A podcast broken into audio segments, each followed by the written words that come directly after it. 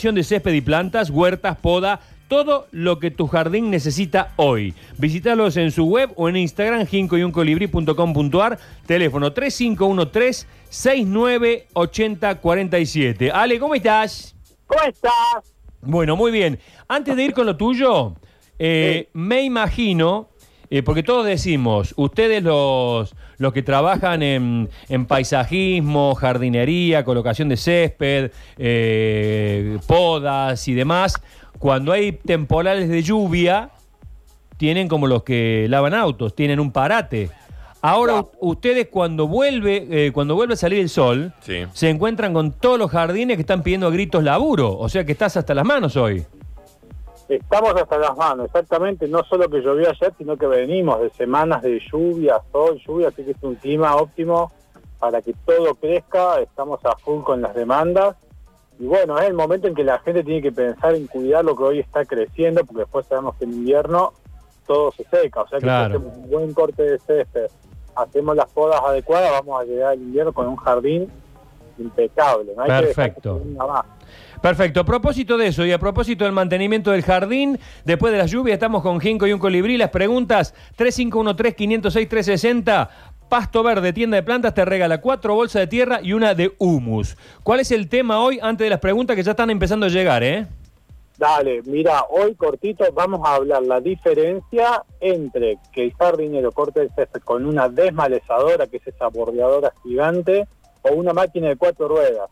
Esto vendría a ser, lo tituló como los secretos de la jardinería, porque hay mucha gente que me pregunta, pero ¿por qué hacen así? No Está hacen bien, está así?". Y bien. bueno, hoy, ¿qué le conviene a la gente? Rotundamente, que el jardinero corte con una máquina de cuatro ruedas.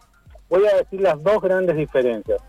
Si el tipo te corta con una máquina de cuatro ruedas, se mantiene el colchón, eso que cuando nosotros pisamos nos hundimos un poquito, se llama touch técnicamente. Ese colchón es la salud del césped porque evita que la, en el caso del invierno la helada llegue abajo y en el verano que el calor, los rayos lleguen a la raíz, porque la gente tiene la costumbre de bajito, bajito y bueno, pobre césped está pelado y, y- y se absorbe muy rápido la humedad.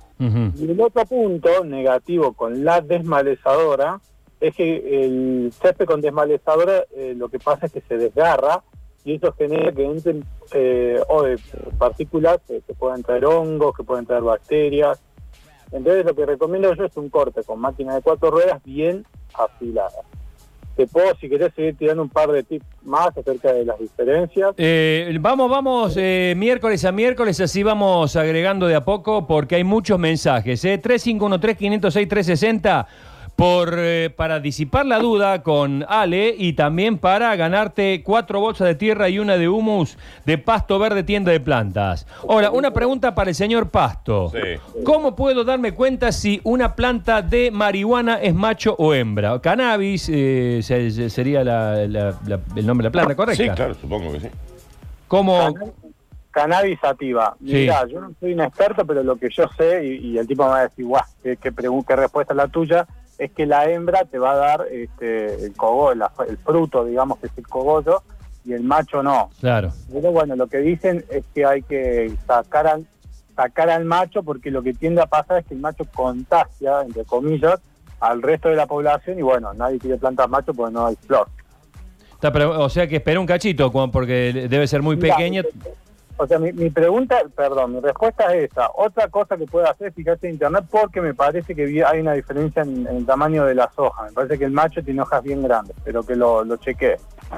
Está bien. Eh, hay otra pregunta por acá. Tengo un pomelo que la mitad tiene hojas amarillas y la otra verde oscura. Fertilizantes y también con pesticidas de la primavera cada 15 días en aquel momento y sigue igual. Dice, bueno, se ve que le está haciendo tra- tratamiento y sigue igual. La mitad de las hojas amarillas y la mitad verde.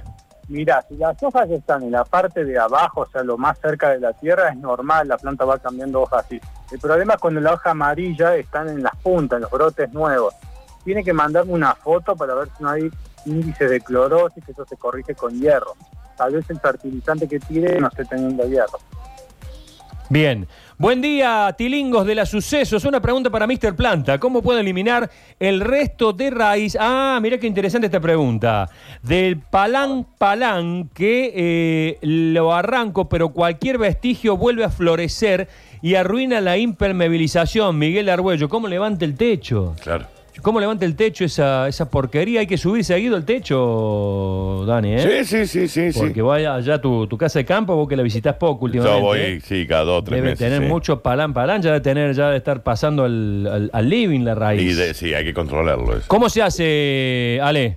Mira, para mí lo ideal es que com- compre un arbusticida, que vendría a ser como un herbicida, pero arbusticida se llama, hay una marca que se llama Tocón, y bueno, eso tiene que aplicarlo pintando el tronco, lastimándolo un poco y después pintándolo con ese arbusticida.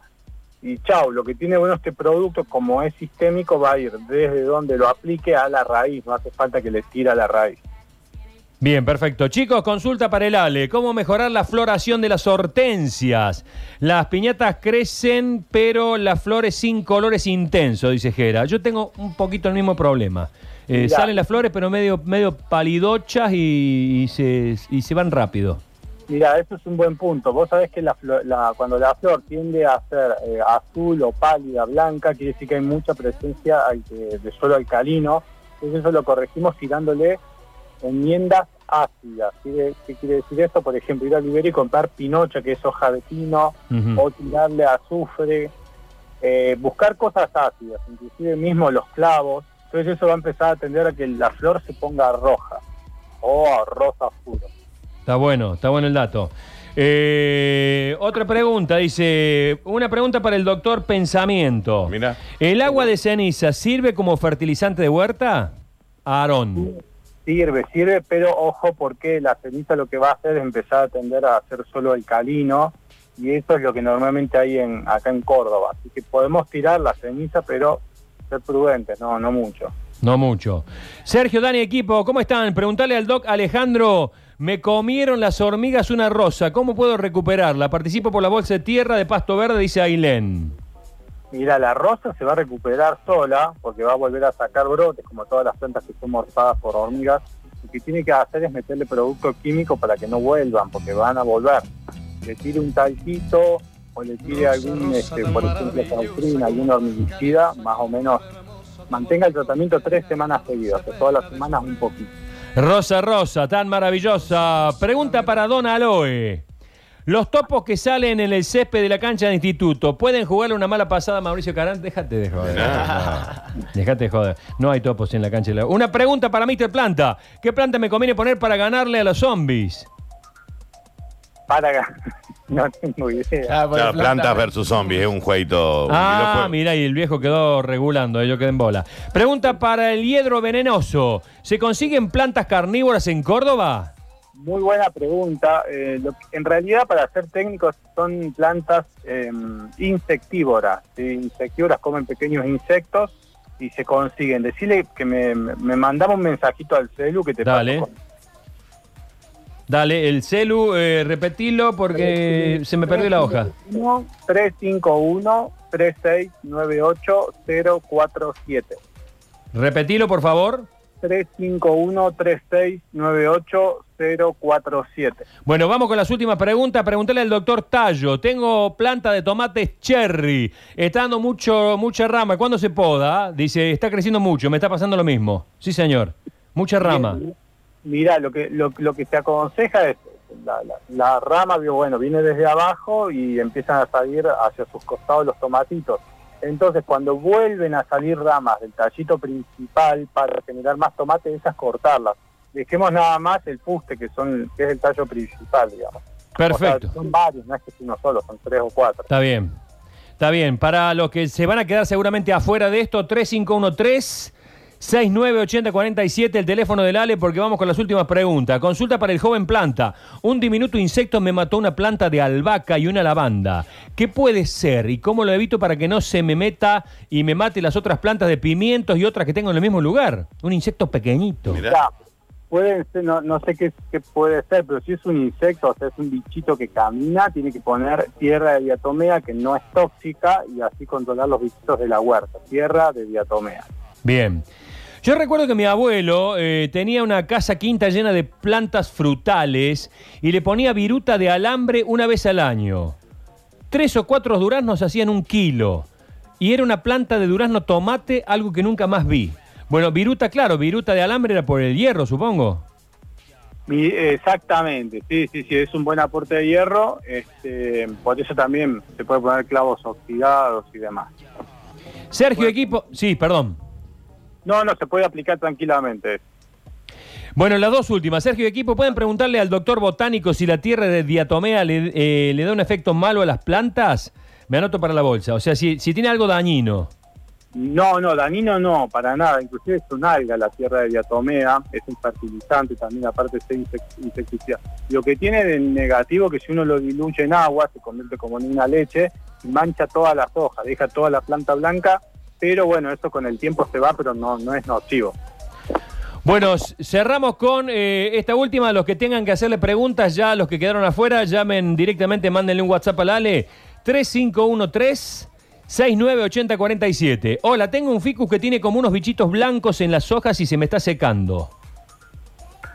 Bien, eso le tiene que aplicar algún insecticida acaricida, se llama así, debe tener mosca blanca o, o algún pulgón. Que recuerde que si está bajo techo, o sea que no le da la lluvia tiene que regarle y mojarle las hojas. Última pregunta, doctor Yuyero. Eh, Me encanta. sí. ¿Qué pasto puedo sembrar debajo de la Santa Rita que no me crece nada? Mira, hoy en día se está de moda la zoitia y tiene muy buena fama de crecer bajo los lugares que no crece nada y después está la grama bahiana también. Son pastos que se adaptan a la media sombra, ¿no? O sea, si nunca jamás le da el sol, no, pero tiene algunas horitas de sol puede funcionar eso. Claudio, señor plantívoro, ¿el tomatito da frutos en invierno también? No, no, no, no, es, es de temporada de verano. Después la, la planta cuando venga el frío se va sola, se empieza a quemar y se muere. Eh, Leandro, le- el último para el doctor Limón, tengo un sauce llorón en el patio. Si lo entro, deja de llorar. No, está mal. Nada, hay- Acá hay un mensaje que es fantástico. Ah, bien. Y preste atención. Bien, atento. Dice, díganle al señor Ale que es increíble lo que ha logrado de que me interesen las plantas. No. Logró que las plantas sean muy interesantes para alguien que jamás en su vida le había dado bola, dice Mira este vos, oyente. no lo había visto, che. Sí, sí, sí, un sí. gran elogio para vos. Has logrado eh, interesar a una persona que ahora, bueno, por lo menos se pondrá una macetita, un, un- o, o- o hará el pastito, qué sé yo. Me alegró el día, genio total, seguí adelante, pero es, un mundo muy interesante. 3513-698047, el teléfono del Ale. Te mando un abrazo y nos vemos. Cuando podamos. Chao, querido. Ahí está. Ale, eh, Jinco y un colibrí. Este bloque No- es para un Martín Fierro. Sí, sí, sí, me encanta, Sí, me encanta. sí. Lástima que no tengamos tanto